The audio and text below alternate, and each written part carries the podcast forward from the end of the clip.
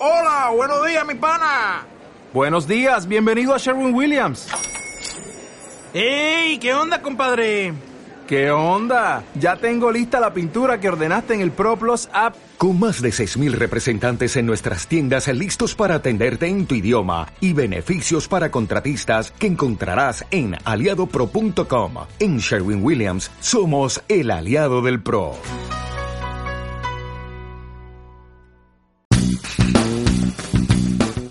Hola gente trenera, soy Miguel Bustos y esta es una nueva entrega del Trencast, el único podcast ferroviario en español en el que tendrás la actualidad ferroviaria de España y de otros países directamente en tus oídos. Antes de nada, te quiero hacer una pregunta. ¿Te gustan los trenes? Entra a la tienda ferroviaria de Trenvista. En ella encontrarás productos exclusivos con diseños de trenes para que presumas de afición de una forma muy original. Para entrar solo tienes que ir a trenvista.net barra tienda.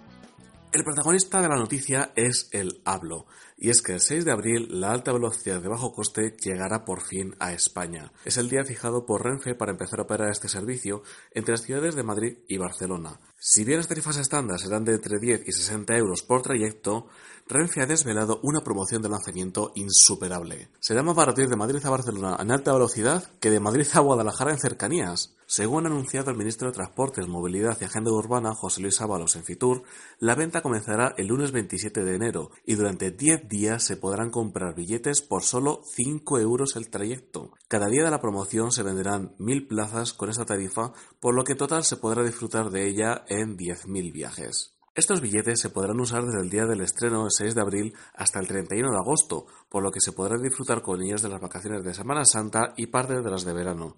Y esto quiere decir que va a ser difícil hacerse con estos billetes, ya que habrá mucha gente compitiendo para comprarlos.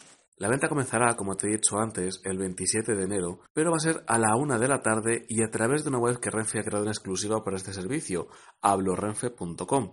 Para comprarlos habrá que usar, eso sí, el nombre de usuario y contraseña de la venta online de Renfe, plataforma en la que el servicio de Hablo se integrará más adelante.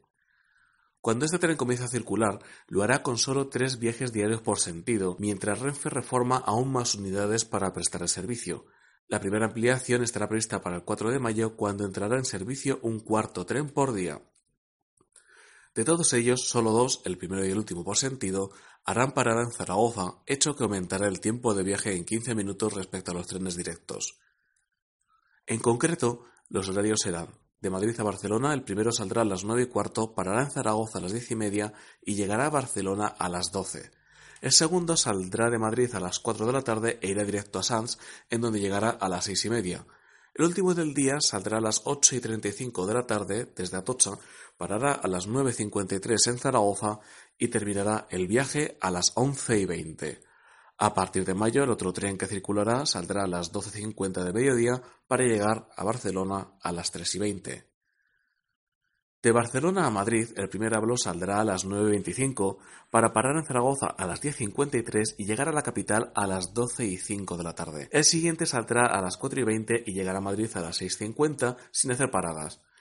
El último tren saldrá a las 8 de la tarde y terminará en Atocha a las 11 menos cuarto, tras parar en Zaragoza Delicias a las 9.28. El cuarto tren que empezará a circular el 4 de mayo saldrá de Sanz a las 12.40 e irá directo a Madrid, a donde llegará a las 3 y cuarto. El hablo de Renfe, presentado recientemente por el entonces ministro de Fomento, es la evolución del proyecto EVA dado a conocer en febrero de 2018. De este hereda el ser un tren de bajo coste y el esquema de pintura, cambiado eso sí el color principal por el color corporativo de Renfe, pero descarta que el servicio acabe en la estación del Prat y pospone los avances tecnológicos con los que iba a contar el servicio. Además, será el primer tren de alta velocidad sin compromiso voluntario de puntualidad. Este servicio, orientado a quienes hacen el viaje por carretera, llega en un momento crucial para Renfe, y es que este año entra en vigor la liberalización del transporte de viajeros. Uno de los rivales de la operadora española que lleva años deseando operar en Madrid y Barcelona es la SNCF, empresa que tiene gran experiencia con los servicios de bajo coste. Así que la pregunta es obligatoria. ¿Crees que Renfe debería haber creado antes un servicio de alta velocidad y bajo coste? Puedes opinar en los comentarios o votar en la noticia publicada en trenvista.net. Y esto es todo por hoy. Si te ha gustado, dale a me gusta, comparte con más gente a que le interesen los trenes y si quieres recibir más noticias ferroviarias directamente en tus oídos, puedes suscribirte a través de iBox y Spotify. Hasta la próxima.